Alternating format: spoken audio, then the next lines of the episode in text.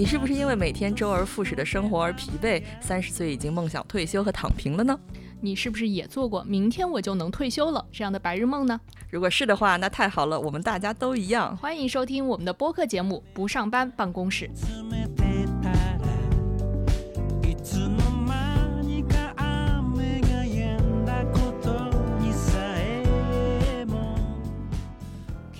各位好，您现在收听的这个节目叫做《不上班办公室》，我是现在坐标在北京的安。我是现在人在深圳的四喜，呃，这是一档由我们两个带着大概有百分之三十三的认真、百分之三十三的戏谑和百分之三十三的理性去讨论，如果今后的生活可以退休躺平，究竟需要一些什么的节目。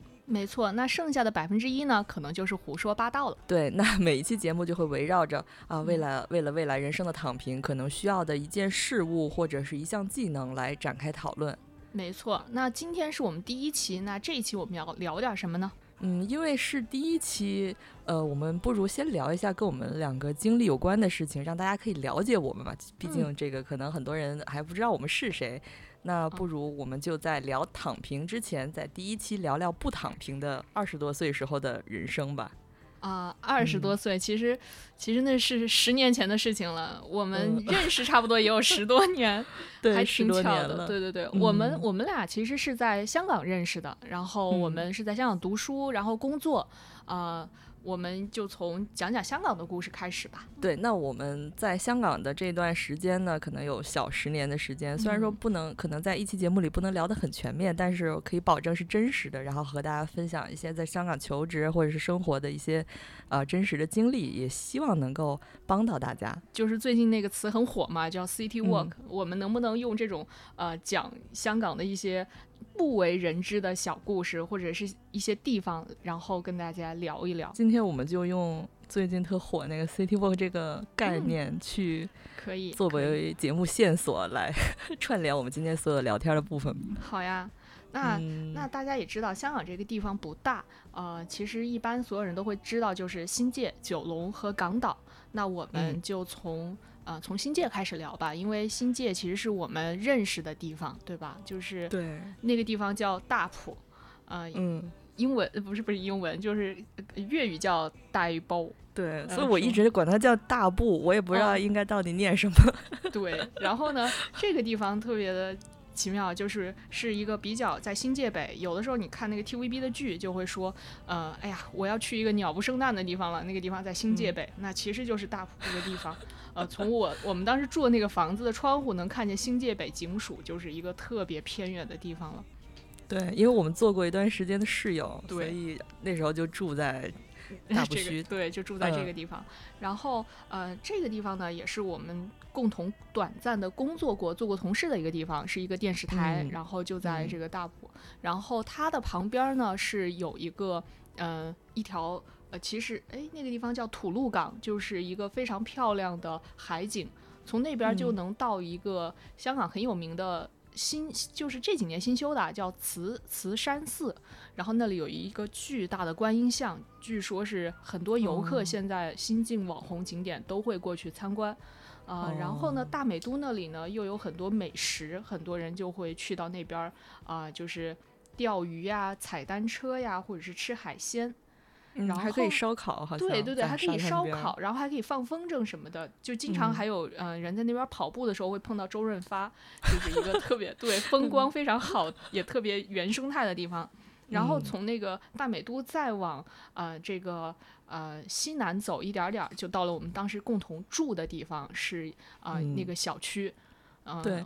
那个小区的名字，我觉得可以说，我们都离开那么久了，叫宝湖花园。那个小区还有一个特有名的故事，因为它发生过一个有名的凶杀案，然后还改编过一个电影，就是《人肉叉烧包二》。嗯，但我们一会儿可以聊聊这关于凶宅这一部分。可以，可以，可以。那我们是怎么认识的呢？你还记得吗？第一次就是见面的时候。呃，我记得你，你是你来我们公司面试，还是直接已经开始上班了？就是做实习生吧？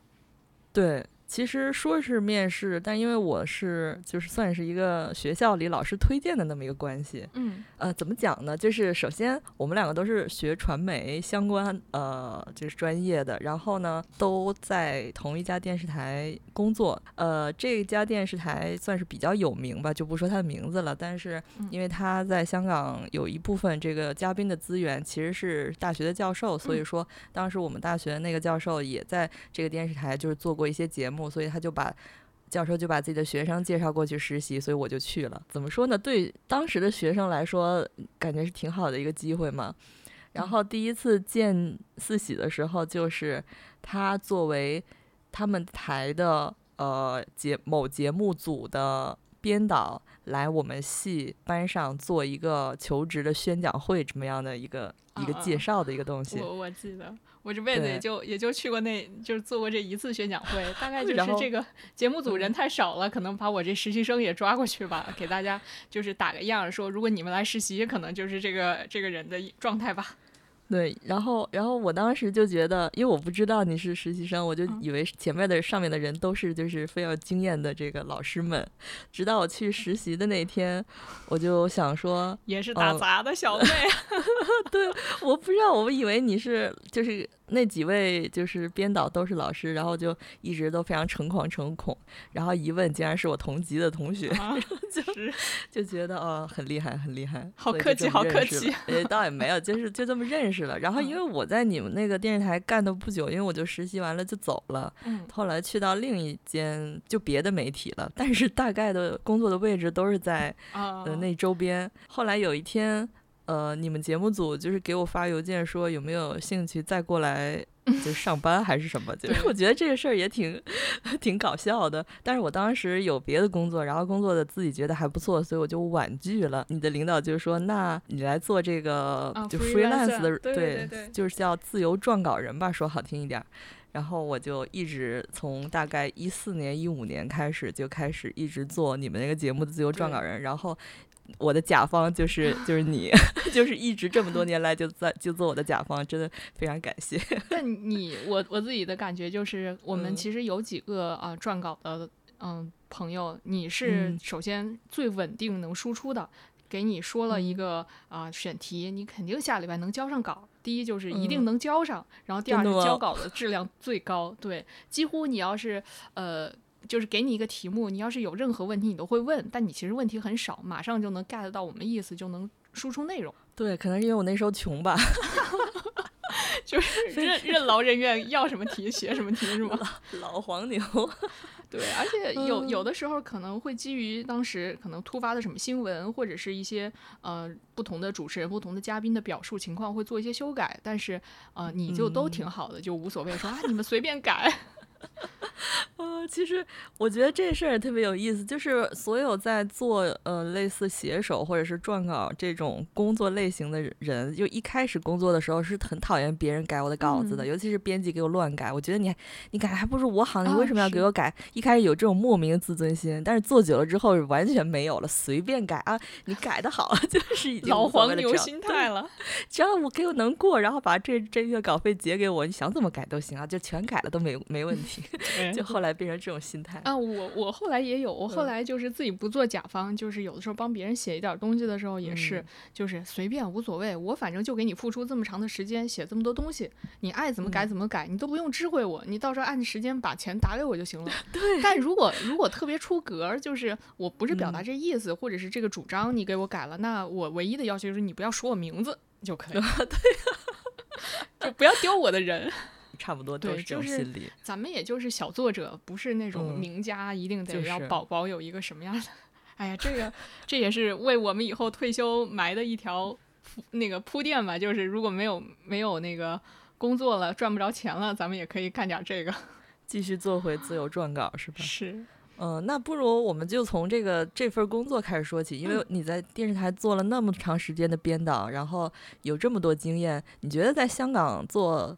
电视台，咱们就不说是媒体这个行业了吧，就说你做的这间公司，你觉得它的职场氛围好吗？如果只说我自己当时的公司，或者说我那个部门，我是觉得非常好。可能是我工作了有十年，然后那六七年是我觉得目前不仅仅是工作，甚至是我整个人生生涯中间非常幸福的一段时间。哦，同事人都非常好，因为年纪都差不多，大家就是那种呃工作的时候就工作，然后下班了可以去不同同事家里玩儿，或者是周末大家约着出去，就我刚才说的那种什么烧烤呀、骑自行车呀，就可以约着出去玩的那种。嗯但是可能后来随着年纪增长之后，就有同事离开了，包括我自己也离开了。我再遇到新的工作的时候，可能这个时候的同事年纪就大一些，然后他们可能有家庭有小孩儿，这时候就嗯不会那么跟你玩在一起，就是大家就是同事了。那我现嗯在和我最开始在这个电视台的同事还是非常好的朋友，就觉得哇，人生中最好的朋友是这个阶段交到的。呃，嗯，但但我觉得这个地方还有一个问题，就是是因为，呃，我这当时工作的地方是在香港，我并不知道内地的电视台是什么氛围，或者说，呃，香港其他的电视台是什么氛围。但至少在我们那儿是，嗯，你是人与人之间虽然是很好的朋友，但也是有边界感的。比如说嗯我自己今天啊、呃要去干一个什么事情，是不就下了班去干什么事情，是不会有人出来说，哎，你要干嘛呀？你这个东西好还是不好？不会有人来挑剔这些的。但是我现嗯在在大陆工作的时候，就会有那种大家闲聊说你周末干嘛？我说我去干什么什么，马上会有人说，哎呀，那个多没意思呀，或者是说你怎么做这事儿啊？或者或者者是我去做个运动，大家也会发表他们的 看法，然后甚至会要参与进来，或者是怎么样，让我觉得人生没有边界感。还有的时候呢，可能就是现在工作更忙，那种半夜会来找你说，哎，这个地方呃要加个班，或者是周末你啊、呃一起来嗯、呃工作啊或者什么。但以前不会，放假就是放假，特别是放假出去玩，我是可以很大胆的，就如果有人来找你，就说不好意思，我在休假，我现在在哪个国家或者在哪个地区，我正在玩儿，你不要找我。但现在不嗯行，现在如果我是正常的放假出去玩，但有人来找我，我就只能说不好意思，我请假了，我有事，甚至有的时候还嗯要编、编一下说我在医院。这个时候才能，对，才能就哦是让人家说，哦，那现在可能没有办法让你来帮他开个电脑来做一个什么事情。但以前嗯。是，我只要是在休假，我说不好意思在休假，你不用说多了，然后其他人就会知道，然后不来哦烦你。我觉得这一点倒是是是有这个感受。我在除了这间电视台，我还在别的电视台工作过，也是在香港的电视台。同龄人、同事这一点还是挺重要的。就不嗯管是在香港还是在别的地方的职场，我只要能有就是同龄人的同事，我感觉就能让自己就是上班的时候就没有太大的压力，因为你嗯起码能有聊天的对象。因为我后来就在香港又换了几份其他的工作，有一次有一次是在一个也是在一个媒体，是在一个纸媒，哦，我知道，那个那时候咱俩嗯做室友，你有的时候跟我说那个那个爷爷的事儿，我知道。公司里都是大你很多很多的人，就没办法去跟他们聊天儿，或者你别聊天儿就变成了一种，就是你在哄老人，在哄他开心，或者在哄一些中年人开心，哦，有，对，就就感觉特别累。嗯，我有这个感觉。我觉得可能嗯还有一个问题，就是，呃，就是为什么我那家电视台可能比如果说我再去香港别的电视台工作要再嗯好一点儿，是因为我们那是一个中文台，所以讲哦的都是普通话，对对对。然后大部分人都是有大陆背景，然后你跟他之间是不会说，哎呀，因为我不会讲广东话，我们俩就沟通很哦困难的。然后就连嗯我们那儿的香港同事也在非常努力的跟你讲普通话。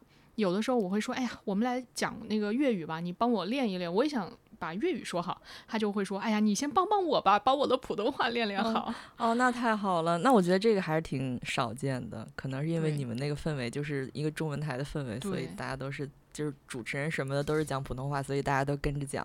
是，这就这就这就造成我后面不是广东话特别差，然后咱俩出去都是靠你说话，你就 就是有好有坏是吧？对对对，呃，是在香港就是有这个问题，就如果你不是呃广东话的母语者，像我们两个都不是，嗯你你是武汉人，我是天津人，我们去香港之前都不会说广东话，甚至都不会听。我不知道你会不会听，反正我都不会听。完全不会。嗯，我唯一我会的就是母该，嗯 就是我以前在一个广东那种茶餐厅听到人家喊服务员的一句话，我都不知道是啥意思。哦，就好像这也是我学会的第一句广东话，就是也算就是可以用不好意思，excuse 嗯 me、或者对对 pardon 对或者谢谢，就是所有的都可以用嗯这一一个词儿来解决。当时就开始一点儿一点儿学，但你是学的挺好的，你嗯到后面就是完全可以无障碍交流嘛。也没有，就是简单的无障碍交流吧，太难的也不行。怎么说呢？因为媒体这个行业就是很奇怪，你要是我干别的，嗯，可能不那么需要需要语言沟通的职业就还好。你像我们做媒体的，如果说你本地的语言都说不好，你就很难去找到一个工作，甚至说，像我之前有在另外一个电视台面试，但人家没要我，就是可能是职位不合适，就是因为我当时面的那个职位是。那个台就是大家非常一个非常有名的，大家都看看过，小时候看过他们家港剧的台哦，T 台是吗？对。然后我当时就是好死不死，非要去面那个那种那叫什么现场呃娱乐节目的文案，那个文案是让你写白话的字的文章的。可能因为我当时确实广东话也不好吧，人家就说他也没有拒，就是完全说给我一个很冷冷酷的拒绝。但是那个 HR 跟我说的是，我觉得。你的能力可能适合更好的一些别的适合你的这个 title，所以就是意思说不要再应聘我这个了。哎，但是 你没有去试过编剧的岗位吗？因为我们学这种专业就有很多同学还是去他们那儿工作的，然后他们做的是编剧的岗位，还做的好像就能就是包括最近那种播了好几百集的某个电视剧，他们就有人在写那个。好像我对刚编剧可能没有那么有兴趣，当时找的都是一些其他的职位，就主要还是想写文章。当时那么想的，现在要要是让我做编剧，我可能还会想做来的。然后就觉得，我觉得如果你不是一个广东话母语者，可能语言问题确实需要克服一下。就算你的工作环境是一个大家都愿意积极说普通话的环境，嗯，但是生活怎么办呢？还是得说。你买东西啥的，对，还是得说。我我记得我那个时候正正式的，就是之前一直也学不会，就说的差，你就更不愿意开口嘛。那个时候真正开始愿意第一次开口，包括后面这句话一直很就常说的，就是呃我要这一件，或者是呃帮我呃就是呃帮我包起来。这两句话是因为当时香港买衣服就那个某某些店总是打折。就是 IT 那些打折，我就我就去买的时候和我的广东同事去买。我就发现这两句话是最好用的，就是呃，you leaking you leaking 这样之类，就要这件不要那件，或者或者是呃，leaking on 这件不合适，就是就总就把这几句话说熟了，然后就买买东西就几几乎就是买衣服就能解决了。再然后这是最开始发，后来发现哎，我每次说的时候也没有谁谁来挑剔你的口音。再接下来学会的就是在茶餐厅点餐，就是。冻柠茶、冻奶茶这些哦，对我印象特别深。我一开始怎么学会在茶餐厅点餐的，就是因为茶餐厅的餐确实有好多字，你乍一看不知道怎么念。嗯，但是它好就好在每天有各种套餐，就是 A B C D。A 餐，就是我想说，我们刚有个 A 餐，就就是我就不管今天 A 餐卖的是什么，我就要你这个 A 餐。对对对。然后就有一段时间就是只说字母，就一直到开始慢慢的学，就是从一点不。会，然后到慢慢学，因为毕竟都是中文嘛，那还是好学的，没有那么难。对，我觉得这点还是挺有意思。始终记得，就是我后面有的，就是有一次跟你聊，我就说，哎呀，这个广东话对于我来说太难了，你。然后那个时候就是咱俩不是都在找一些工作在面试嘛，包括我们还有一些英文面试，我们就在想语言问题怎么克服它。然后你说了一个话，我到现在都记得，就是你只要流畅，你不用去管就是哪个音或者某一个词是不是念得准。我觉得这个特别重要，因为这是你只要流畅的把一句话讲出来，你表达的是一种自信。嗯，只有你还说过这话呢，对，只有你自信了，你才能 一直往下说。这也是我现在有的时候回香港去，嗯，就是买吃的或者是去办一些事情的时候，我很努力的，就是跟人家讲广东话。我发现其实是会越讲越好，因为你只要敢讲，然后流畅的讲，人家只会觉得是自己没听清楚，不会觉得是你有问题。那这个是不是可以套用到所有学外语的这个情况中？就不光是说学广东话、学英语、学学法语、学日语，也可以自信的表达。对，我觉得这个很重要。对，但我们两个 I 人可能有点难。我真的是，我是我我我就觉得我是特别典型的那种，我我就是特别敏感。如果别人说我说的不好，我可能就呃闭嘴了。所以我比你更 I 一点，就是一开始。就是更不敢讲，到后面也是你启发我，我开始讲 啊，真的吗？我我我还我还干过这事儿呢，我自己都没有意识到。那么说完这个语言问题，当时嗯，你上班时候你还记得是怎么通勤的吗？呃，因为我们那个是一个工业村，然后再加上电视台是二十四小时运作嘛，所以我们公司是有那个小巴穿梭小巴，就到那个地铁站，然后坐公司的小巴就能去。大部分时候我是自己步行到啊这个这个小巴的接驳车的位置，然后坐小巴就可以了。也有夏天特别热或者是下大雨的时候，我就直接打车。不过我们同事大部分都是自己开车，因为那个地方有点偏，他大家就自己开，然后公司停车啊、充电啊这些都不要钱，所以同事都会自己开车。嗯，因为电视台在一个比较远的一个地方，因为可能它占地面积比较大，还有自己的影棚什么的，所以它就是比较偏离市区的，在比较偏离市区的位置。所以一般的电视台都有自己的 shuttle bus，我知道的好像那几间都有，除了这电视台特别穷之外，特别穷的没有。然后如果说不在电视台上班的话，就是普通的坐地铁能。坐地铁、坐巴士，怎么也都能到。要不就打车，打车贵吗？我都不记得我有打过几次车。好像还行，就我们那个位置大概是三四十块钱，我记得起步价二十，然后可能三四十就能到，还行。偶尔打一次，当时虽然赚的很少啊，但这个觉得好像还能负担。嗯，然后就是你觉得你的职，你有遭受过什么职场歧视之类的吗？呃，没有。嗯，我自己的感觉就是这这，呃，近十年我在香港求职，虽然我换过很多工作，然后我每一次去面试的时候，比如说我那时候二十多岁，可能一直到离开香港，可能三十不到三十岁这样，或者三十岁整那样，然后我没有一次被问过。你有没有男朋友？有没有要结婚？有没有要小孩打算？等等这些问题，我一次都没有遇遇到过。就是我面试过那么多回，几十回，我觉得应该有了，都没有遇到过。这个是我印象非常深的一件事儿。我觉得当时觉得还是还是挺好的。嗯，是是是。因为我当时有好多上司，就是我可能经历过两三家呃公司的直属上司，都是四十岁左右的未婚女士。然后他们生活的也非常好，也是也是可能也是他们影响了我好多，就觉得哎，可能因为当时不知道，就觉得哎，在香港成功的女性是不是都是这样？就就当时有那种那种感受，嗯，对对对，我和你感觉完全一样。就我那个嗯，也是差不多三十岁之前，然后开始面一些内地的公司，当时就是面了很多轮，一个大厂面了很多轮，每一轮。不管是 HR 还是业务的负责人，都问说有没有结婚，嗯，有没有近期结婚的打算，有没有要小孩的打算。在当时，我有去问周围在深圳工作的朋友，发现女性朋友都有遇到这样的情况，只要去面试都会被问。特别是有一些是已经结婚但还没有生小孩的呃朋友，他们就是。会因此而很难去找到一份理想中的工作。哎呀，我觉得跟你这样聊，就像咱们之前住在一起的时候，每天在那小沙小沙发上聊天，你觉得像不像？呃，对，现在我还记得那沙发就是在宜家买的。对对对。呃，那我们就说说住吧。呃，你在在香港住的好吗？呃，我其实住过三个地方。第一开始就是读书的时候住在学校附近，那个就住了很短的时间。后面是我实习的时候，当时是在港岛实习，所以我就住在了港岛挺贵嘛，我就住在了九龙的呃红磡。呃，红磡那边呢，我当时觉得特别方便，吃的喝的什么都好，而且很热闹。最关键就是我那时候看演唱会。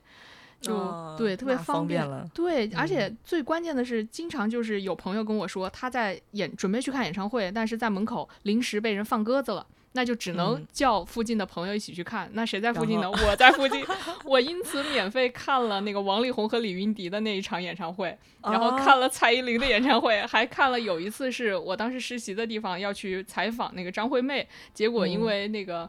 呃，记者临时也是怎么怎么需要有人帮忙吧，然后也是让我去看了张惠妹的演唱会，就有特别多对这种。我现在还记得，我也是被人临时拉过去看过一次容祖儿的演唱会，而且是就是最前排哦，真的很棒，对。那个可以感受到舞台喷火的那个特热的感觉，还挺好笑。而且很便宜，那演唱会都是什么四百四百八十块钱，你就能看到坐到一个很中间的位置。如果你就是只有两百八，坐在山顶，但是因为其实红馆很小，也能看到很很好的画面。这是这是之前住红勘，后来咱们俩住那地方还是在大埔嘛？那个地方我住了六年，是因为我在那边工作嘛，我是。我刚开始住的时候觉得，哎呀，这个跟我们红磡比差远了。但是后来住的时间长了，就觉得特别好，就是都离不开大埔了。到现在我还会去。因为那边有，其实它是一个很典型的香港啊非市中心的一个一个一个地区，它就是有基基本的有地铁，然后地铁上盖是有各种各样的啊商场，然后商场里面就是大家平时去买衣服的或者是逛化妆品的，该有的店全都有，然后那些吃的东西正常的连锁的都有，然后它还有它为什么叫大埔墟？墟就是市集的意思嘛，所以它会有那个嗯。菜市场，菜市场那种三层楼，然后里面就什么一楼全是海鲜，然后你买好海鲜上二楼就有人给你加工做，然后再到呃三楼就是运动场，就可以打羽毛球呀什么的。就是当时我就觉得大埔墟这个地方真的太妙了，而且香港有一些超超也不能说超市吧，就是稍微好一点的商场会每年有两次或者那种一次的周年庆。我们那个地方那个商场你应该有印象，就是每年它有一个周年庆。就特别多人会过去买东西，对对对，就是也特别划算。我就觉得住那儿是特别好的，而且我们住的那个房子也是一个很典型的小房子，两室一厅。但事实上它可能只有三十几个平米，但是是一个很规整的两室一厅。哎，咱们那个房子竟然是才三十几平米吗？我住了那么久，我都没感受到，觉得还挺好，可以。它是四百多尺，然后大概是三百七十几尺的实用面积，就是三三百七十尺，相当于三十三三十四平米吧。然后就是两个朝阳的卧室，然后厅在呃厅在中间，厕所和厨房就在连接着客厅。对，感觉真的是很规整，就是方方正正的一个小房子。对，而且你想，每一个房间都有窗户，而且客厅也是有窗户，厕所、厨房全有窗户。就是四面都向阳，挺好的。嗯，然后你还记得这个房子是怎么找的呢？就是在香港一般都怎么租房子呢？嗯，正常来说都是找中介。然后我们当时在那个呃电视台工作的时候，就有因为大家都住附近，就会有呃大家比较相熟的中介，就互相推荐。嗯，当时我们找的那个中介，也是我和一个同事最先开始住在那儿。后来我那个同事就回内地工作了。呃，后来不就你就搬进来了吗？嗯，其实，在你前面也住过两两两两三个同事吧，就大家都住在是一个合租的方式，你每个人一个房间，然后共用客厅、洗手间和厨房，住的还挺舒服的。然后我住的那六年，房东只涨过一次租，而且那一次只涨了两百块钱。我那房子可就是虽然相租金相当于。内地来说是贵的，但是在大埔那一片是真的挺便宜的。我还记得我走的时候是八千六一个月，两间房一共就八千六，呃，相当于咱俩每个人就四千出头吧。嗯，确实算很便宜。因为我在香港住过挺多地方，我最开始上学的时候坐住在九龙塘，呃，住在九龙塘附近跟石家伟住过一段时间，然后太子住过一段时间。后来我去港岛上班，就在湾仔。呃，湾仔和铜锣湾和跑马地的三地交界，哦，我住过一段时间，然后那那段时间确实住的挺好的，然后后来就跟你又住过一段时间，我感觉我们俩住的那个是我在香港房租最低的时刻，但是相对的生活条件是好的，就是我在九龙住过那种汤房，就是好，就是现在叫什么公呃合租的那种。一堆人住在一些分隔，就是一个大间分隔出来的小间，然后一堆人都住的那种，那种叫什么？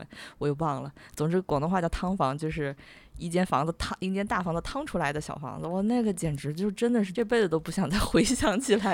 哎，那你你猜一 猜，就是最近这个租金涨到多少？因为我刚好就是前两周去过一次，我看了一下那个地方的租金，大概一万块钱，一万一千多，差不多要。哦，那其实。也还好，嗯，也还好，嗯。然后，然后我我们那个就是是一个屋苑性质的，就是香港分好几种嘛，有就你先说的那种汤房，它可能是一栋大厦或者是一个唐楼里头的某一户，然后隔出来。大厦呢就是独栋的，就是可能一栋楼，然后里面有三十层，每层就两两两间房这种。然后唐楼呢，可能最高只能修到七层。那每层又有几间房，但唐楼是没有电梯的，租金也会相对便宜。但是会比较脏乱差，就好像老破小那种。对对对，嗯，然后再就是我们住的这种屋苑，屋苑就是一个小，就是内地说的小区。那它可能小的小区呢，可能有个四栋、五栋这样，大的就比如说，嗯。黄埔花园，红磡的黄埔花园，或者是港岛的太古城，这种都是哦。还有一个很典型的新界的第一城，这种就是里面就上百栋楼，非常大的社区，嗯，也是有的。这种物院的好处呢，就是它有一些物业，然后会有一些呃这种设施，所谓的设施就游泳池啊，然后会有健身房呀，这种比较好。对，二十四小时保安呀什么的。对对对，哦，我们楼下那个保安爷爷，我上一次去他还在楼下当保安呢。不是吧？对他可能就是住在附近的一个呃一个人，然后就就在这儿来做这个工作，嗯，然后来做，就是以前这个词叫看更嘛，看更，然后后来后来叫物业叫保安的。嗯，那唐楼呢，就是没有这个看更的这个工作人员了，呃，就是直接跟一些老小区一样，就是直接上楼就是一户一户的人家。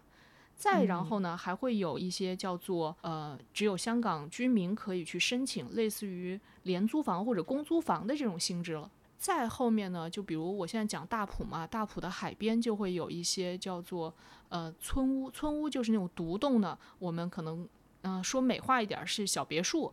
那说的呃土一点就是自建楼，这种就是自建房。对对对，就是 村里的土地，然后一般都是三层。这种就是一楼是带一个花园，三楼会带一个屋顶的平台。我也有挺多同事住这种，因为他们开车嘛，就是可以把车停在这里，然后村屋呢又到我们公司也比较方便，这也是一种。然后这种价格相对于就是尺价会相对于更低，相对于屋苑来说就更低一点。但是它面积更大，这是香港的几种房子类型，就是更偏一些。是是，就没有那么方便。你说想下楼去哪个小超市买点东西什么的，这种就不行，你一定得自己再开车或者坐那个小巴车去到某个啊更中心一点的地段去买东西。那你你觉得你在香港住了这么久，回到内地的家，会觉得哇，突然我的家变得好大？有有有有有有有，我我我记得那个时候就是咱们俩房间，好像我那个稍微大一点，我的床就比你稍微大一点，我是一个一米二的床，你那个是个一米的床，然后整个房间其实是塞得满满当当的，有衣柜、书柜，还有写字台。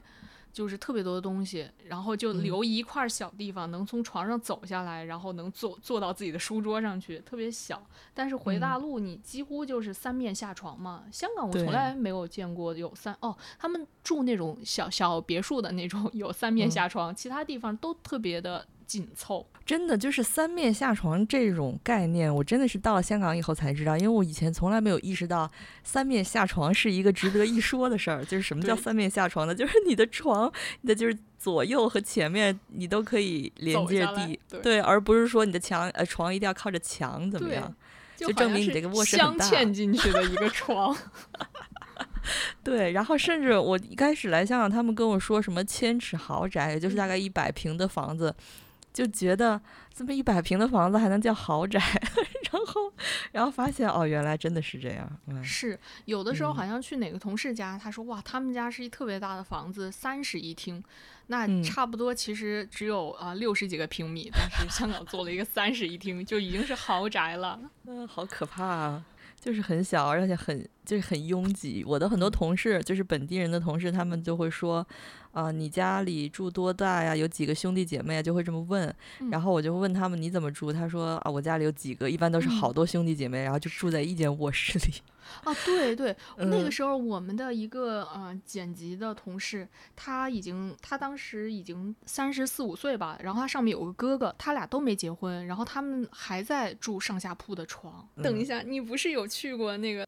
成他们家吗？在我们把名字逼掉啊，就是呃某一个著名的摄影大师，然后他们家不是一个特别大的在半山的豪宅，可以描述一下吗？真的是豪宅，就是三面下下床的那种。那个没进过他们家卧室，不知道。但是就是他家是一个独栋的别墅，而且装修非常的有品位，就是整个。走的是那种欧式的简装，里面摆了好多艺术品，然后整个一个沙发就感觉他家的沙发就是一望无际，就是我坐在这头采访，然后他在那头就感觉说话都会哎说什么 就会真的太大了是吗？太大了，因为好像很少在香港能遇到过住这么大家的家的人，除非他是个大明星或者怎么样。嗯，但是其实你要说香港，大家都知道，虽然房子很小，但是房子很贵，这是我们几乎所有人的一个普遍。的感受啊，嗯，那我这个地方其实可以讲一下我我的感觉，就是也许和大家想的有一点点不一样。就首先我们住的那个呃四百多尺，就是三三三十几平的那个房子吧，它虽然现在卖可能要卖到四百呃四四百五十万吧，就相当于是一平方米可能是十十二三万。嗯，那可能现在听这个节目的有一些可能是北上广深的朋友，会觉得，哎，这个价钱我们也都，嗯，对对，就身边的房子也也是这个价，对。那首先呢，嗯，它是一个比较偏僻的地方，那可能稍微好一点的地段，可能就到了二十来万，都是也有可能的。嗯，在香港二十来万一平的也是太多了。但是呢，有一个值得一说的就是，如果香港年轻人他们想买房。乍一听啊，觉得说这就不可能买得起，但事实上，因为是现在可以一成甚至是更少的首付。那这对于这个年轻人来说，他只要这个四百五十万的房子，他只要出四十五万，可能再加上印花税或者说是律师费、中介费，他最后掏不到五十万就能拥有一套这样的房子。那再加上后面的利息呢？最近有一点加息啊，但其实利息还是低的。那差不多他每个月可能是还一万三左右，一万一万到一万五吧。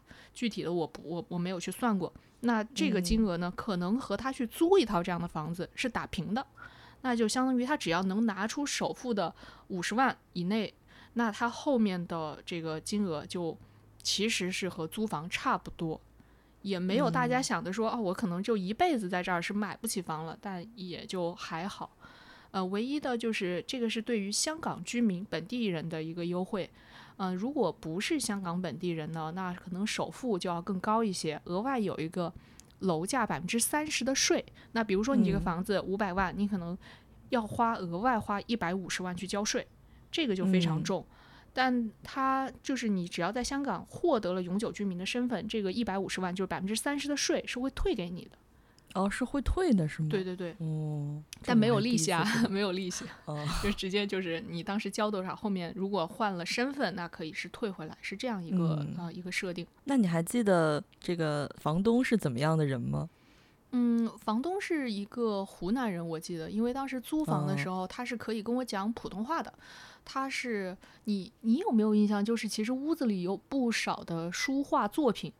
就是它都卷起来，它并不是挂着。对对对，就是比如说在你，我记得在你你房间的柜子哪个地方可能还放了一部分，就是房东的东西。对，他是一个书画家，百岁老人。对对对，他是一个书画家，他很早的时候八几年好像就来香港了。然后呢，现在的这个租给我房子的是他的女儿。然后当时那个阿姨就把房子租给我的时候，就跟我们说，因为她妈妈年纪太大了，所以要搬过去跟他们跟子女一块儿住，所以就把妈妈的这套房子租出来。然后我印象很深，是我刚去看房的时候，屋里还有一个好像呃那种嗯可视电话一样的一个东西装在墙上，它就是。嗯，香港当地的一个医疗保护措施吧，就老老人家好像八十岁还是九十岁以上，家里就会装这个东西，定期就会有护士或者是社工给你打这个电话，他就会问你说啊，婆婆你最近感觉怎么样呀？有没有不舒服呀？呃，如果说他打过来，然后家里没有人应答，他可能过一段时间会打第二次，如果再不应答，就马上会启动一个类似于呃救护措施，会有医疗人员来上门。就是担心这些独居老人，嗯，会出什么事情？哦，还有这种东西。对我刚去的时候，就是看，因为。租房你要看房吗？看房的时候就发现家里有这个东西，我就问他们说：“哎，你们家已经有一个门铃电话了，怎么还有一个这个东西？”他就说：“哦，这个是一个防止老人家出意外的装置。那呃，随着老那个奶奶搬过去和他们一块住之后呢，这个也会拆到他们家去。就我当时对这个东西印象还挺深的。我觉得我们都算是比较幸运的，就是没有这些年都没有遇到过特别不好的房东。是我刚来香港的时候。呃，跟几个同学一起合租在那个太子地铁站附近，然后睡有一天晚上睡着睡着觉，就是有人去开窗户，然后窗户就掉了，然后大概是半夜十一点。没掉下来，就是他当时啊，正好拿就是握着窗户的那个把手，然后窗户就一下子掉下来了，然后他就一直牢牢的握着那个窗户把手。如果他松手的话，晚上那个 窗户吗？倒没有，当时就十一点十二点的时候，我那个同学就一直举着那个窗户的那个把手，然后我们就赶紧给房东打电话，然后那个房东他好像本人住在很远的地方，他只是把这个地段好的房子出租了，然后他就驱车。半夜赶来就把我们把窗户给修好了，就就就这要掉下去了，多吓人呀！就是掉下去就完蛋了，就感觉就是我也不知道掉下去会有什么后果，但当时的人都是懵的。但是也不是我扶的窗户，所以我也不知道，我是负责打电话，然后就觉得还挺好笑的。然后还有一次是我以前住过，也是在呃九龙塘附近住，然后那个。呃，交租金的时候，房东是不会露面的，他只会让他家的菲佣来收租金，所以每次收租都不是说，一般来说大家就是会转银行转账啊，或者是你给他写个支票或者怎么样，然后但是那个时候我们都还没有移动支付什么，没有那么先进的东西，都是给纸币。然后结果我那个房东就是每个月固定几号，比如说十号，派他家的菲佣过来，拿着一个手写的收据，然后把一。手交钱，一手交货，就这样。哎，我我我听过一个特别逗的，就是我来深圳之后，听到有土著同同事跟我说，他们家是有楼阳，然后在那个城城中村要收租，当时是类似于五栋楼收租，每然后他们家就雇了一个人，然后这个人就是身上有各个银行还有支付宝、微信的二维码，就带着身上，然后到了某每个月的，比如说随便说一个日子啊，就一号这天，他就会挨家挨户去，如果你没有交，没有在一号前交，他就去敲门，然后就。对着你，然后出示这些码，现场扫。嗯，这说岔了，但是这个还挺有意思的，我记得。嗯。但是好像是我们当时就是去银行转账，就到那个日子就去银行，然后把钱转给他就行了。然后微就是不是微信，那时候好像都没有微信，还是说 WhatsApp 什么的，跟他说一声。对，就说一声说这个月交了之类的，然后他会回回一个那个 OK 的手势。还有就是，因为香港这个地方虽然不大，但是感觉就是发生过很多离奇的事件，所以有很多物业其实都是凶宅。就是 就是有一个凶宅网站，你可以搜，就是在香港租房之前，你可以去搜我住的这个物业是不是发生过凶案，然后可以如果在上面搜到的话，你可能就要注意一下。嗯，然后。我就记得，当然我们刚才说我们曾经住过的那个地方就是发生过凶案，但是那个小区里的不同的那个 block，就我们住的可是 D 座，那个是 B 座之类，反正就是不是在，其实不是在一栋楼里，嗯，对，是在两个。那个故事真的非常有名，就是类似于一个人，哎，这这咱就不描述了，嗯，感兴趣的人自己去看那电影吧。对对对，那个对那个叫什么？宝湖花园杀杀人案，那真的很吓人。我当时搬过去的时候，那个搬家公司的人在路上还在跟我说这个故事。我当时他说：“你怎么住这小区啊？可有名了。”然后开始绘声绘色的 讲。最可怕的就是你知道，咱们那个呃物业就是中间中层有一个镂空的地方是集市，就是有一些餐厅什么的，方便大家。因为它是个高层建筑，那个案件就是最终的结局就是把。哎，这能说吗？就把人给做成这个那什么了，食品了。然后呢，它中间那那些就是商业区里刚好就有卖那种食品的店铺，我就觉得特别的可怕，就是挺挺吓人的。但是在香港住凶宅其实并不是一个少，就是或者不是凶宅，就是住在凶宅周边，就不是一个少见的事情。其实很多人都经历过。因为它密度太高了，对你这个就很难避免。之前那个，呃，我住红磡的时候就觉得住的特别好嘛，然后就会有朋友说你不要去到啊哪几条街，因为那边都有大酒店、有花店。一开始我还不知道，后来发现殡仪馆全在那一片。所谓的所谓的大酒店就是殡仪馆，然后花店就是花圈店，还有那个什么纸钱店全在那边，然后往那边稍微走一下就能看见。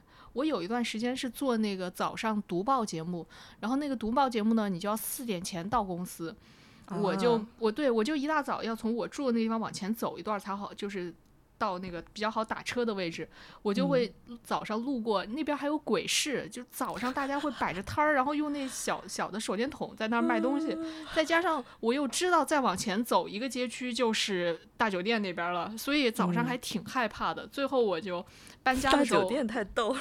对，后来我搬家的时候就第一个就觉得哇，可以远离大酒店了。结果在搬家的那车上，司机就开始跟我讲新的新的小区的故事，小酒店。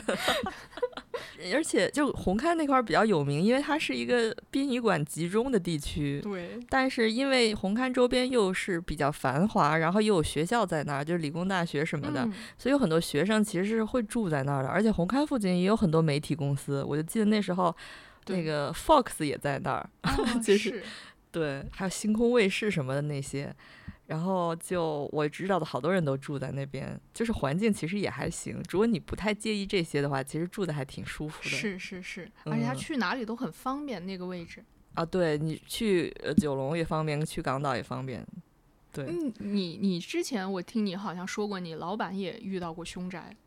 对我当时有一段时间在铜锣湾上班，然后我老板就是他就住在我们那个办公室的附近。我当时是那个上班那个楼我有点不太记得，但老板住在伊丽莎白大厦。然后我当时就觉得这个名字怎么这么耳熟啊？我就去网上搜伊丽莎白大厦，然后就发现搜到一个著名的凶杀案，就是叫什么伊丽莎白大厦凶案之类的。当时还有问过我们老板，你为什么住在这儿？他说他不知道。哦，哎，是外国人吗？啊，不是，是是，不是外国人，是本地人。对，我感觉好像有一些就是，嗯，有一些呢是本地人，他们就不会去住；还有一些呢，可能就是有点坑外地人的意思。就比如说这个房子这一片都租一万块钱，他现在租你八千，那可能你就要想一想是不是有诈，就可能要去你刚才说的那个网站查一下。但有一些呃是其实是属于自然的死亡，那些就不不包含在凶宅里。然后我曾经还住过那个。呃，但这不是住啊，就是玩，短暂的玩过几天，在呃长洲岛上有一个地方，然后那个地方就是当时是所谓的自杀圣地的一个小区，我就我不说名字了，大家应该都知道。然后现在因为没有人住，或者说可能。住的住户越来越少，所以那一区就有很多的住宅都被改造成了民宿或者是那种小酒店，然后就供游玩的人去住。所以我就曾经好奇去住过一段时间，然后住的时候就特别害怕晚上会听到什么就不祥的声音，但是其实也没有。我我之前是呃有听一个，就你下一届的一个学妹，她跟我后来是同事，她就说当时她的。嗯，同班同学来香港的时候，就去租了某个大型屋苑中间的其中一户一户，也是因为当时可能周边的租金都挺贵的，他们那两个同学租在那一户就觉得，哎，还挺划算的，也不知道是为什么，反正觉得可能是人家觉得，呃，外地来的啊小弟弟小妹妹就很照顾你们，结果住了一段时间呢，包括我的这个朋友也去他们家玩过，回来都说为什么觉得洗手间特别冷。就就就对，就是那种，就是夏天你不开空调，它也是冷的。然后呢，我就说他们那个小区好像发生过一起，就类似于凶杀案，要不查一下？他们就去了你说那网站查，就发现就是他租的那一户是一个凶宅，就是在那个事故是发生在呃这个洗手间，当时是烧炭自杀，就是 对，就把窗户门全部封死在那个洗手间。然后他们就后来找中介就退租啊什么的，就当时还闹了一下。但这个挺吓人的，对，一来一开始不知道，二来是所有不管不管是住的人，还是哪怕过去他们家就是吃个饭玩一下的人，都有这个体身体上的感觉，就是他的洗手间特别凉。我们这算不算那个迷封建迷信啊？对，其实并不是说这个没有道理的凉，可能是洗手间在阴面，或者是对对 对，有可能只是只是通风比较好，对，有可能刚好 对通风好，就是啊，但走进科学了嘛，对对，我就只是觉得这件事情特别不好的，就是他呃，就是隐藏的这个事实不告诉啊这个租客，我觉得这个是不太好的。对你人生地不熟的，你不知道，你可能就就会被骗了或者怎么样。我觉得香港其实还挺看重风水的，一来就风水师特别多，二来还有各种各样的风水的故事，就包括哪个地方要修一个什么东西去镇一个什么，都好像挺讲究这个事情。其实我感觉可能广东大部分广东人都感觉更迷信一点儿，就是我自己个人体验。就因为之前我还认识一个房东，就是会每天早上这个拜佛、烧香拜佛，在家里投那个，我不知道那个怎么念，就是有两个月牙形的东西。哦哦，哎，我知道那个，就是你要看它摔出来的这个形状。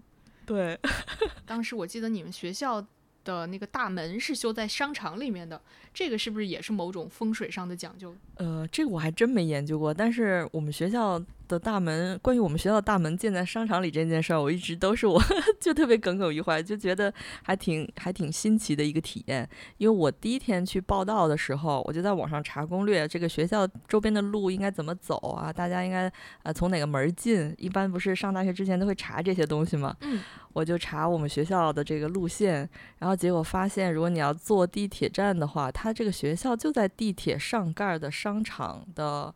就是和这个地铁上盖的商场是盖在一起的，然后呢，你上到这个商场的二层之后，是一个非常大型的商场。上到二层之后，就会有一个学校的大门，然 后然后你穿过学校的大门就到了学校，而且学校里也有这些电，就是就是扶梯啊，就是上上下下。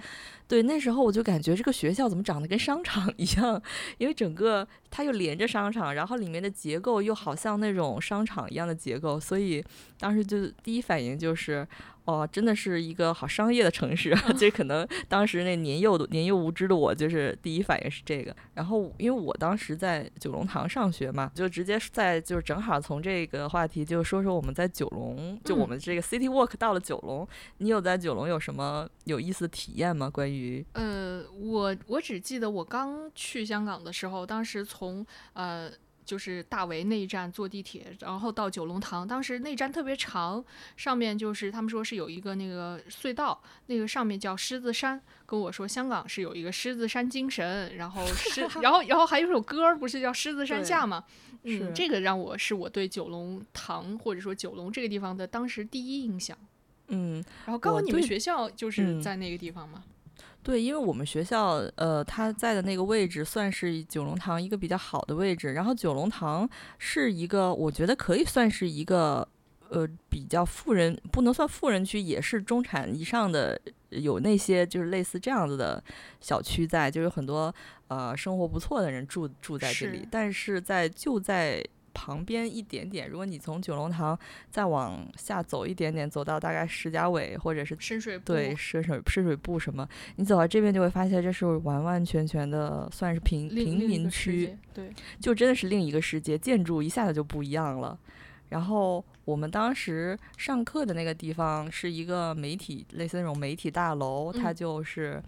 在刚好在一个很交界的地方，所以我有一段时间就跟我的朋友，就是同学住在石家伟，他就是一个嗯真正意义上大家看到的那种，呃就是照片里的老香港的那样的一个街区，就两边都是破破的楼，对，就是很窄的小街，然后。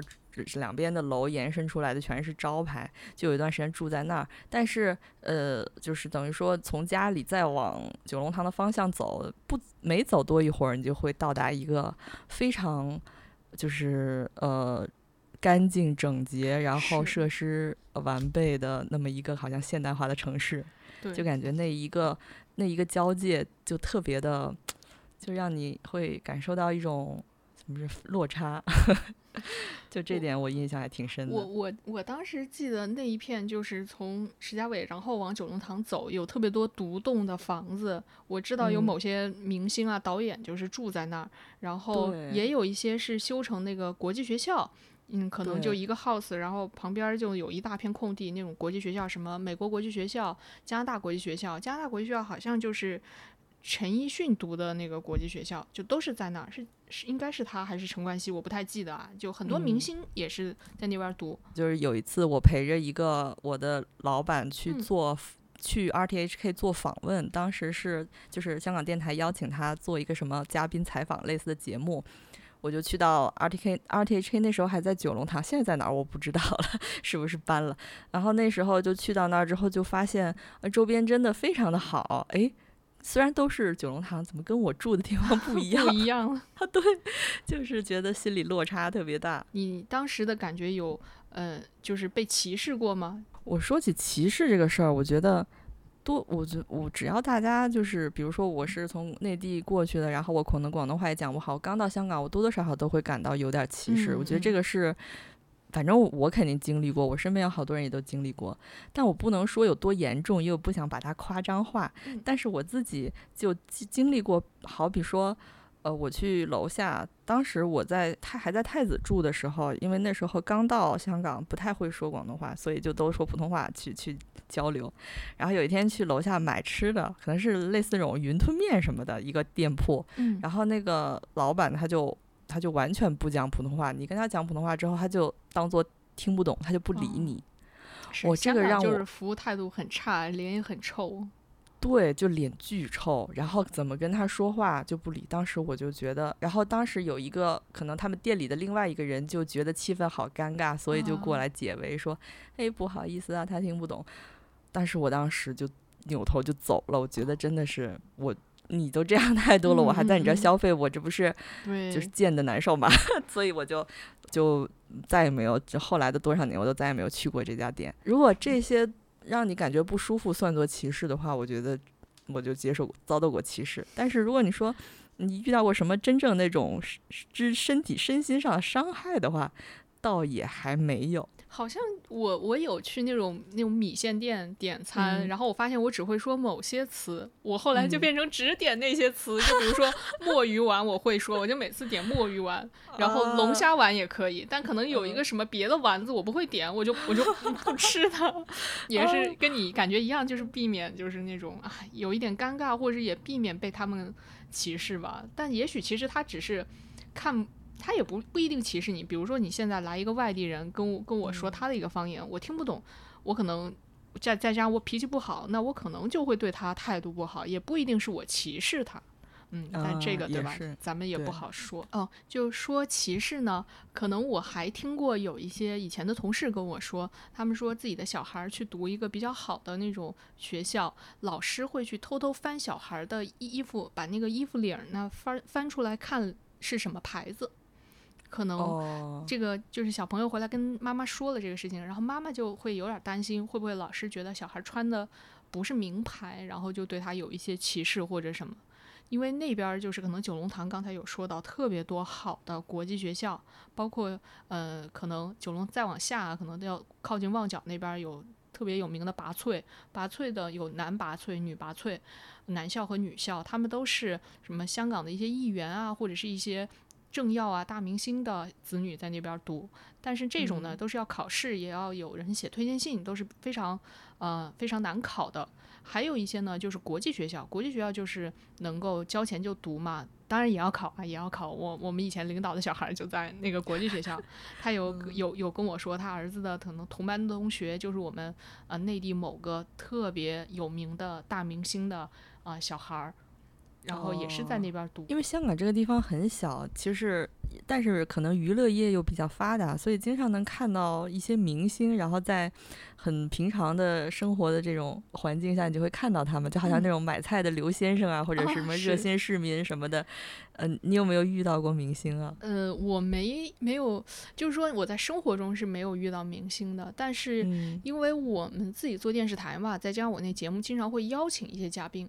所以会碰到明星，包括就是有某一对特别有名的夫妻俩，嗯，他们俩就是，嗯，现在在内地经常上综艺节目。当时来上哦，他们儿子就是在南拔萃读书。当时我还记得来上我们节目的时候，这位先生呢来上节目，呃，在这个化妆室等着上场的时候，我看到他和他老婆两个人在打视频，在打那个 FaceTime，然后两个人。真的关系挺好的，在讨论第二天儿子学校要弄一个活动，他们要过去帮忙，然后准备给儿子穿一个什么运动裤、运动鞋，两个人在讨论，特别生活，感觉就不像明星。哦，那其实作为电视台的编导，我觉得我遇到的第一个明星就是你负责那个节目的主持人，他算明星吧？算算算算算，他肯定算。对，那那其实给我印象还挺好的，因为当时就是带着所有。节目组的人每次录影都一起去吃饭，就是感觉人还挺好。感谢大哥请吃饭。对，谢谢大哥带着我们每天吃香喝辣。然后，如果除了他之外的话，我可能因为我也是做在香港做媒体这一行，比较多，所以那时候在一个大楼里上班，然后那个楼里就都是一些影视公司，就写字楼里面，所以在 A 台吗？不是 A 台，在 A 台里确实没遇到过屁个明星都没遇到。但我听过好多 A 台的那个鬼故事，就类似于哪个洗手间真的会一直有声音。然后什么晚上会有某个地方灯会突然闪？是因为那个台它就是厂房很大，但是它因为一直在裁员，所以就是工作人员越来越少，越来越少，就导致一些楼梯尽头的厕所呀，就是也会有那种都市传说。嗯，对，但是就跑题了，就是当时我在对在那个写字楼里工作，然后因为楼上楼下都是影视公司，所以就会遇到明星，有一些大的导演过来。然后我记得有一次在电梯里看到吴君如，那次可能印象比较深。还有一次在商场里遇到了 TVB 的明星，但是我知道他是。演过什么？但是我不知道他的名字。名字啊！哦，你这么一说，我突然想起来，好像就是最近，因为在张学友开演唱会嘛，在刚刚在澳门开完很多场，然后马上要在武汉、广州都要开。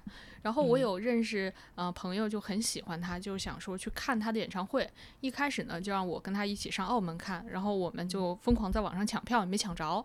然后他找了一个黄牛，黄牛就是直接加价一张票加价将近两千块钱吧。然后就是再加上你可能要还要开完演唱会在澳门住一晚上，这算下来我一个人为了看张学友，我可能要花掉六七千块钱，我当时就不太愿意。然后接着呢，我们俩就那次就没有去成。最近呢就去，嗯他就说那我们抢一下广州的票，也没抢着。然后呢，但是广州可能黄牛加价就少一点，加上住住宿啊什么的就便宜一些，甚至晚上可以直接回深圳。然后他就又想抢广州的票，我就直接就说算了，我就不想去看了。我我是很喜欢张学友，但是呢，因为以前张学友来过我们公司，就是站在我面前还跟我打过招呼，我也拍了他的照片。然后呢，他去上那个节目的时候，我也有听他现场唱歌。所以我觉得你让我现在花七千块钱再去看他，然后还坐在一个有一点远的位置，我觉得啊，算了。不划算，我都看过那么近的。对对，呃，其实明遇到明星还是挺普遍的。我觉得不遇到的情况比较少。就是我身边的人多多少少都逛街的时候遇到过是谁谁谁，但只不过可能我自己不是特别注意这些，也可能就是遇到，但是自己当时错过了。有那种遇到不认识。我有一次和我以前电视台的同事在兰桂坊喝酒。嗯，然后突然呢，就旁边因为晚上嘛，突然他旁边那个石板街上就灯特别亮，然后我们就看了一眼，发现是 TVB 拍剧。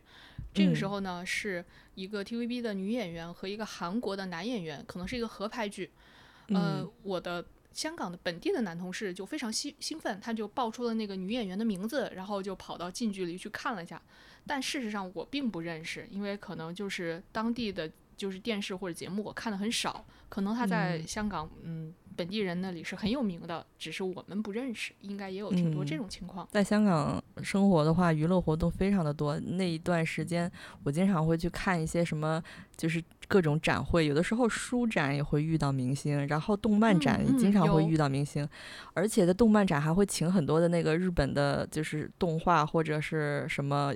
呃，游戏相关的那些算是也算是明星吧，比如说配音演员什么的，声优他们过来。那个时候跑过好多这样的展会，但就是还有就是那种 握手会什么的，也都比较，因为票可能就相对好买，我感觉，然后所以就是。能有这种机会去近距离的接触这些人，我也是觉得好像之前经常看演唱会、看演出，然后看展都特别多。当时好像还有去看一个话剧，我昨天还跟朋友聊说，之前去看田沁鑫的《青蛇》，然后就就大概四百多块钱吧，就坐在了大概第五排、第六排的位置看。然后当时的演员是那个呃袁泉和嗯。呃，那个榴莲飘飘的女主角叫什么？秦海璐啊，对对，和秦海璐主演的，然后就真的特别好，大概就四百来块钱吧，就能看到这样的演出，整个舞美效果也都非常好。但是如果现在在内地，我记得好像之前在深圳演《如梦之梦》什么的，根本就抢不到票，然后抢到也都是非常贵的票。嗯，呃，然后我记得在香港还有一项娱乐活动。我觉得还挺有意思的，可以分享，就是去电影院看三级片儿。就是因为我以前 倒也没有，就是我以前特别喜欢去油麻地电影中心看电影。有有有。嗯，因为那是一个不太商业的影院，就相当于是只播一些排一些文艺片，可能票房没有那么好。上的展映，对对，就是一个相对来说就有点装逼的那么一个地方。我应该是去看那呃乔什奥康纳的一个电影叫《上帝之国》，如果我没记错的话，嗯，它是一个 BL 电影，就是这个。讲两位男性谈恋爱的影片，然后里面有一些裸露的镜头。我当时就纯纯的为了想去看 BL 电影，所以我就没太在意。当我进电影院的时候，就开始被查身份证，然后我想说，我想说，为为什么要查我身份证？后来我一看，抬头一看，然后人家说，哦，因为这个是三级片，所以要查一下身份证。然后当时我觉得还挺好笑的，就是哎哎这样子莫名其妙的就去看了一次。在电影院看了一次三级片，那我这个可以太多可以说的了。就是我我在同一个跟你在同一个地方看的，就是呃，我看的是那个阿黛尔的生活，然后是一个女童的，然后呢，对，那我我也看过。那那个那个也是一个当时分级是那个呃需要是成年人才能观看的。嗯。呃，但那个电影我记得不太清楚，我必须要说那个五十五十度黑五十度灰那个电影，第一部、第二部我全都是在电影院看的，因为因为刚好我记得其中有一次是那个情人节上，然后当时我的我的好朋友呢，她跟她男朋友很早就买了票，结果他们俩在情人节之前分手了，然后他就只能拉我去看，然后我们俩就在你们学校的那个商场那儿就看的这个这个片儿。结果他竟然是在在大的院线排的，就是五十度灰，对，它就是一个 大的商业片儿嘛。哦。然后我和那女孩，我们俩就在里面，哇哇。啊，说一点健康的，说一点健康的，就是其实我感觉好像香港人出去玩，大部分时候就是都是要有一些回归自然的，比如说骑自行车或者是爬山。因为香港本身就是一个山非常多的城市，然后很多地方你可能看到那些楼都是建在山上的，而且呢又是一个港口，所以呢周边也有海，所以像行山啊，呃，就是什么行山，对，看海还。对，然后去离岛玩儿什么的都是非常方便的。呃，基本上来说，比如说我现在在北京啊，我可能很少，就是基本上不会周末的时候想去爬山，或者说。因为我不是那种特别爱运动的人，嗯，然后爬感觉去周边去京郊爬山又特别远，我就懒得去了。但是在香港的时候，因为爬山的路径很多，而且很近，很容易去到，所以反而你就会特别愿意去出去走一走啊什么的。嗯，好像我记得有特别有名的就是那个麦里浩径，什么一段、二段、三段。很多人会说我要去征服这个麦里浩径，就是比较难爬，大家就会带一个那个小拐棍儿，然后就周末大家几个人穿着运动衣、冲锋衣就上去了。是，然后看海也特别方便。我我以前特别喜欢就是坐坐一个船到，可能坐个四十五分钟、三十分钟去一个离岛，然后转一圈儿。像那个除了有名的像南丫岛或者长洲岛之外，可能还有一些岛，比如说平洲什么的，不太就是游客不会特别多。的地方也可以去转转，因为就是它每一个岛都会有一个呃让你游客可以走的那么一个路径，就是沿海路径，然后也是爬山加看海一起。对，爬山加看海，而且其实因为也不是地方不是很大嘛，所以不需要太多的体力。我我记得其实还有很多，就是大家会不不是说我坐船要去一个海去一个岛海岛，我就是坐船玩儿，有的时候就是出海。那个时候就是白天呢，你可能是坐那个船，会有一些水上项目，那种比较好的游艇，大家一起包一个出去玩。这种我没有玩过，因为我感觉好像所有人都会穿泳装，对身材要求太高。对我，但我去过那种夜间的，夜间的那个就是非常老土的，叫钓墨鱼。我们会把对，就把就会把那个船开到海边，我们在西贡上船，然后开到海边，就远远的能看到月亮，能看到那个呃科大的山。然后大家就就是拿每个人拿一个小钓竿，上面有个手电筒，然后你就丢到那个水里去，过一会儿就有墨鱼咬钩，咬上来之后呢，嗯，就会把这个墨鱼现场就船家就会把它做成，有的是生吃，有的是会给你煮煮一下处理一下，然后在船上还可以唱 KTV，大家就可以吃吃喝喝，然后还有一些娱乐活动，这样也挺有意思。能钓真的能钓上来？能能能能能，我那天晚上只钓上来一两只，但是我们同行的朋友就钓上了一大锅。主要就是对我对，着我就玩一个氛围吧。然后他们就有的人在钓，包括也有就我和朋友就会跑到那个甲板上面去吹风，还有人就会一直在里头唱 KTV，在那个船舱里面唱 KTV。然后会有很多自助餐，除了你钓上来墨鱼以外，他也会预备一些披萨呀，还有各种各样的啊炒的一些饭呀，那种小菜都可以吃。还有什么？你还有什么？就是就是大家常做的娱乐活动吗？啊，现在香港人最喜欢的娱乐活动就是上深圳，深圳的福田和 罗湖都已经被攻陷了，就是他们特别喜欢名创优品那种特别便宜的小的小东西，还有做指甲、做睫毛这种人香港人工很贵的东西，他们会在深圳做。可能香港你做个指甲就是纯涂颜色的就要三百块钱，但他们在深圳三四百块钱能做一一整套，又有钻石啊，又有什么那种呃那种接出来的那种甲甲片的那种很华丽的那种，对对对对对对对，专有名词就是这种很华丽的一套。然后这个时候等一套全部弄完了啊，他们就就哗啦一群人去吃晚餐。这个时候他们之前点的那个。网红奶茶也好了，然后带着这个网红奶茶，啊，吃一顿晚餐，一般都是火锅啊这种，然后心满意足的再回香港，这是他们现在的呃深圳的叫什么 Gap Day。哦，这样子。对。嗯，我我之前有一个房东，就是每周末都去澳门赌钱。他们还有好多是上深圳看病，就比如说看牙。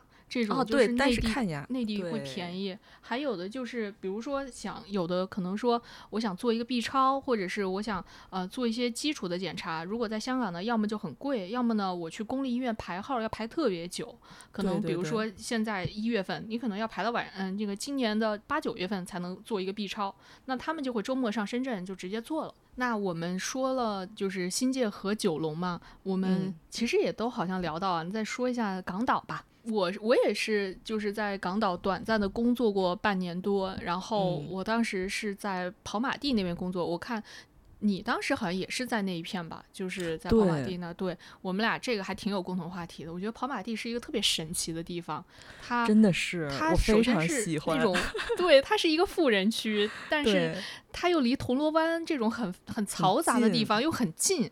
然后它就是一个很感觉是很娴静的一个地方，因为它周边没有地铁站，它可能你去到那儿最方便的是坐钉钉，就是所谓的那种轨道小电车两层的那种。然后，但是它又。会在离那个市中心又非常的近，所以它交通又相对的是是方便的。是，而且最重要的是它有一个跑马场。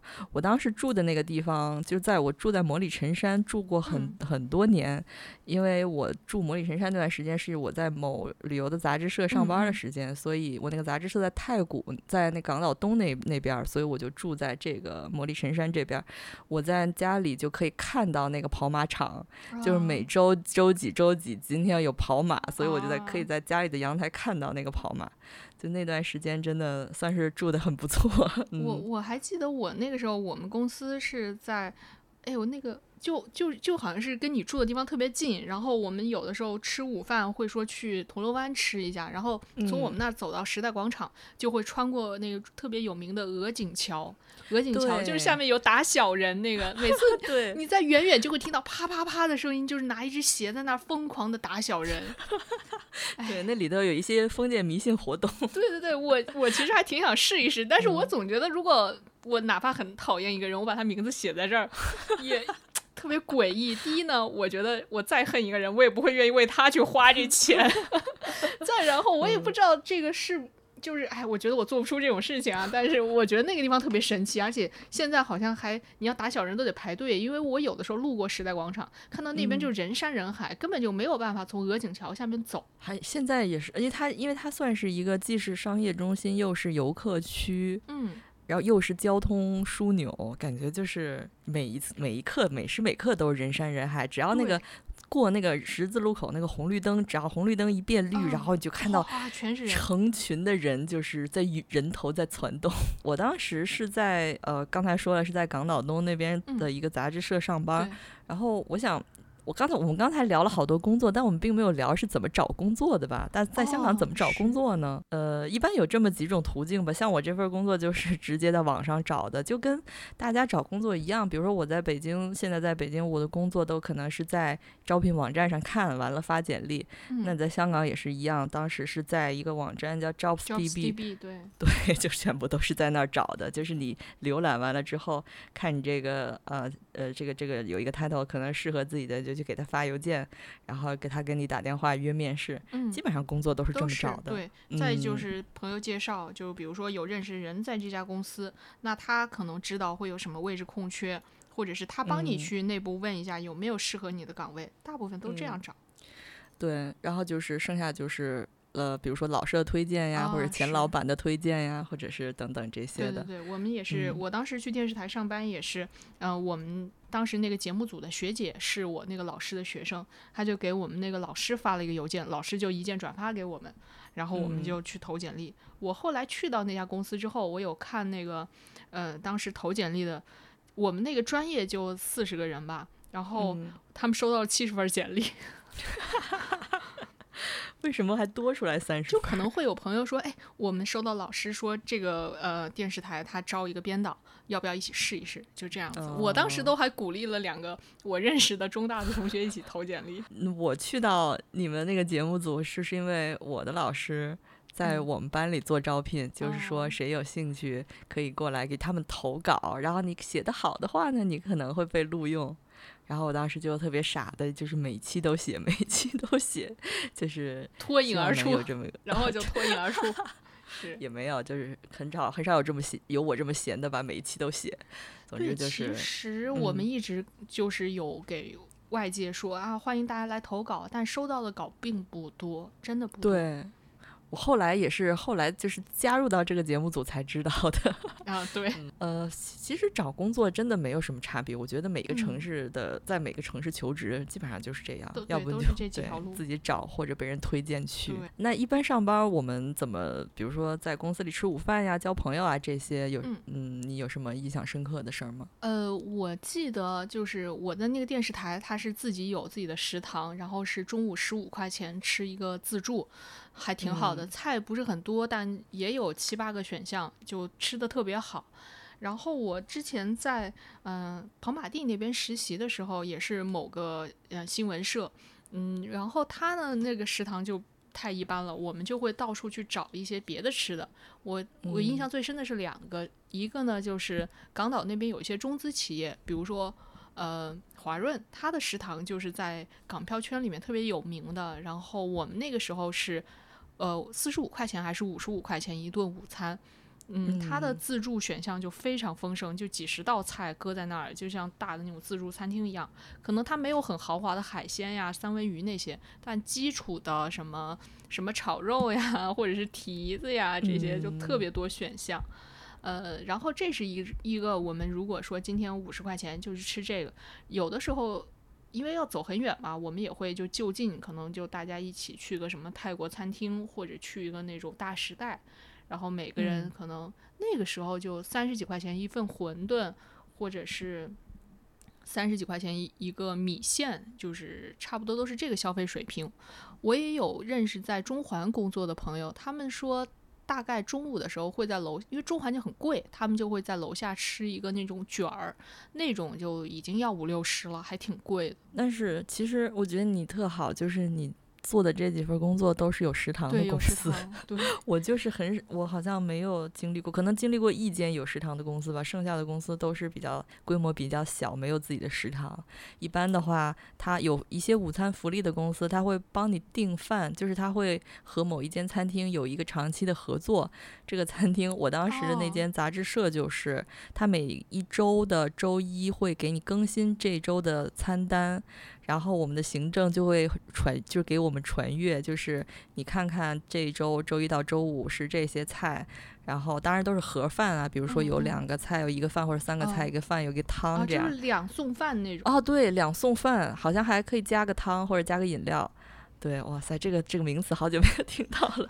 对，就是两送就是菜的意思。啊，送然后呢，对，完了，如果你想订的话，你就会在今天跟就是这个订餐之前跟我们行政说，然后他统计好之后就会去那个餐厅下单，然后中午一午休饭就送来了，就是十二点到一点的时候算是午休时间，哎，十十二点到一点还是一点到两点忘了，总之那一个小时午休时间他就会提前把饭送来，然后大家吃。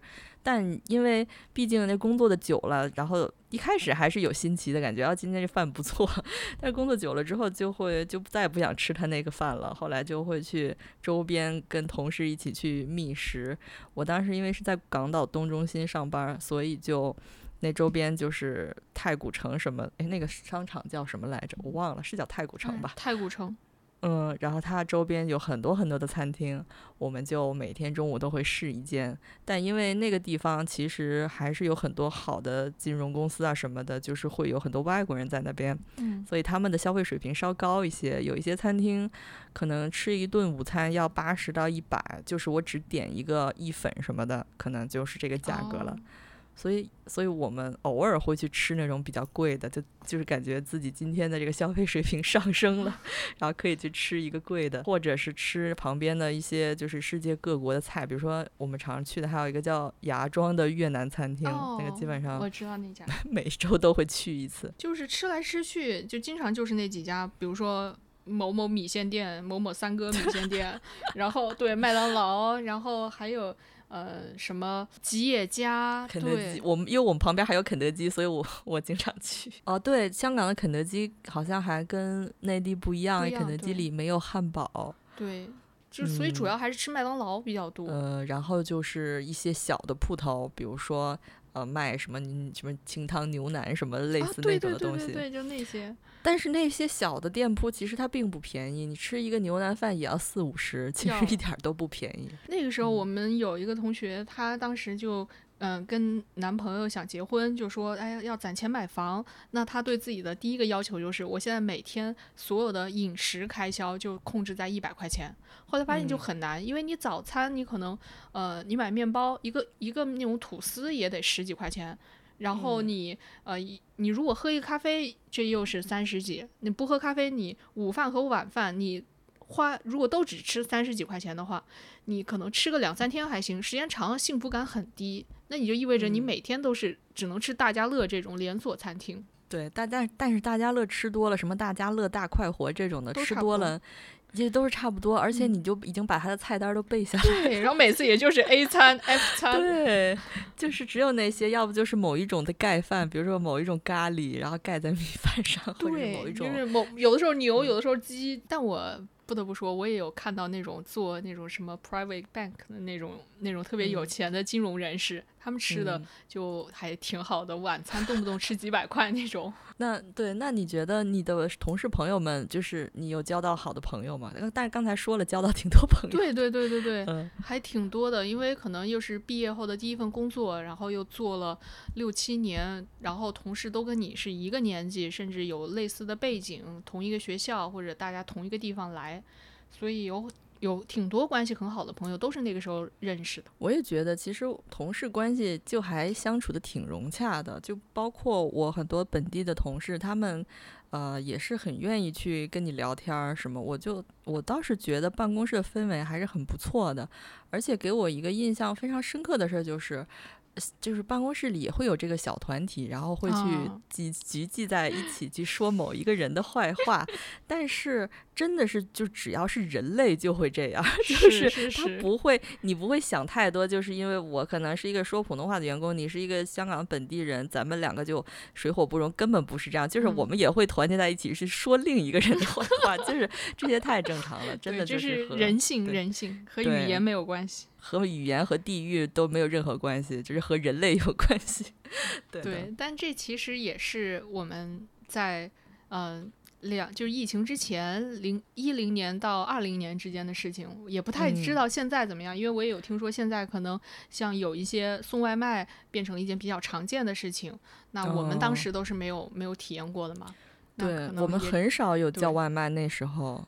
这也就是我们自己一个很微小的，从一个比较狭窄的角度吧，去看当年的一个香港的情况。因为我们在的，因为我现在说起来也是应该是十年之前的事儿了。嗯，对，在香港的时候，所以我刚到香港的时候，我记得还特别清楚，那个时候还没有智能手机，我拿着一个 诺基亚，呃，就去了。然后在中途可能有几年经常回北京出差。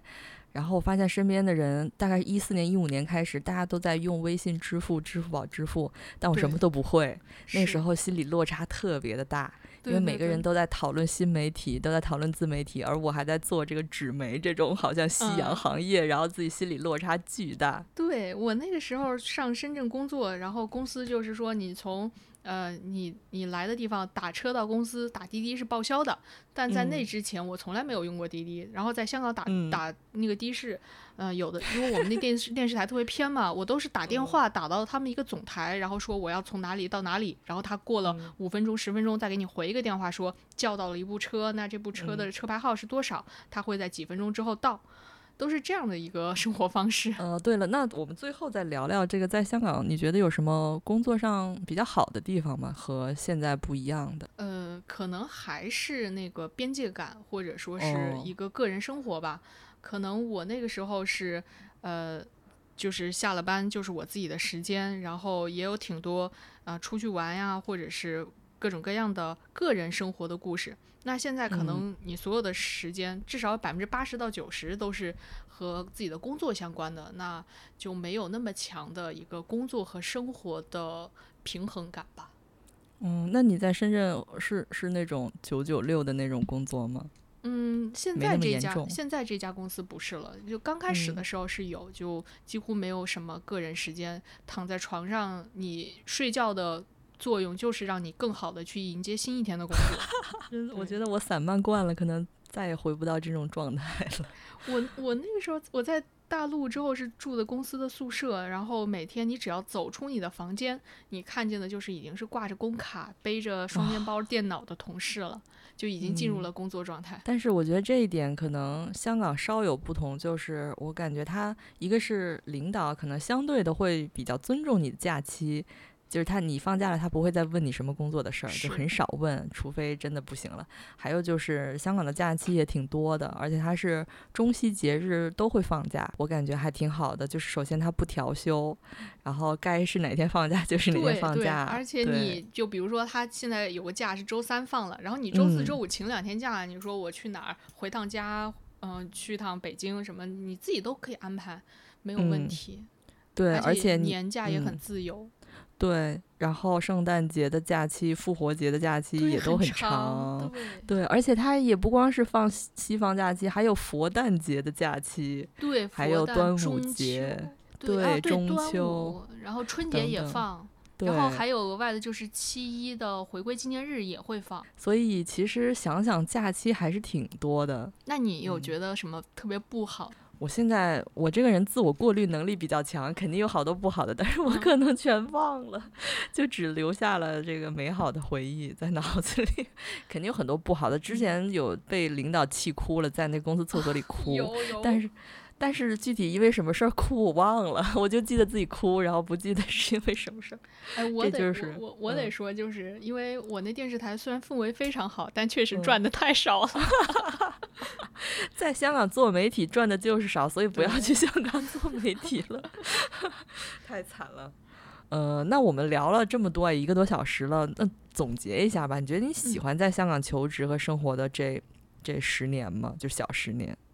嗯，我我是觉得很喜欢，而且如果说什么什么穿越或者是人生重启，你会不会再做出一样的选择？我会，我我非常的喜欢自己。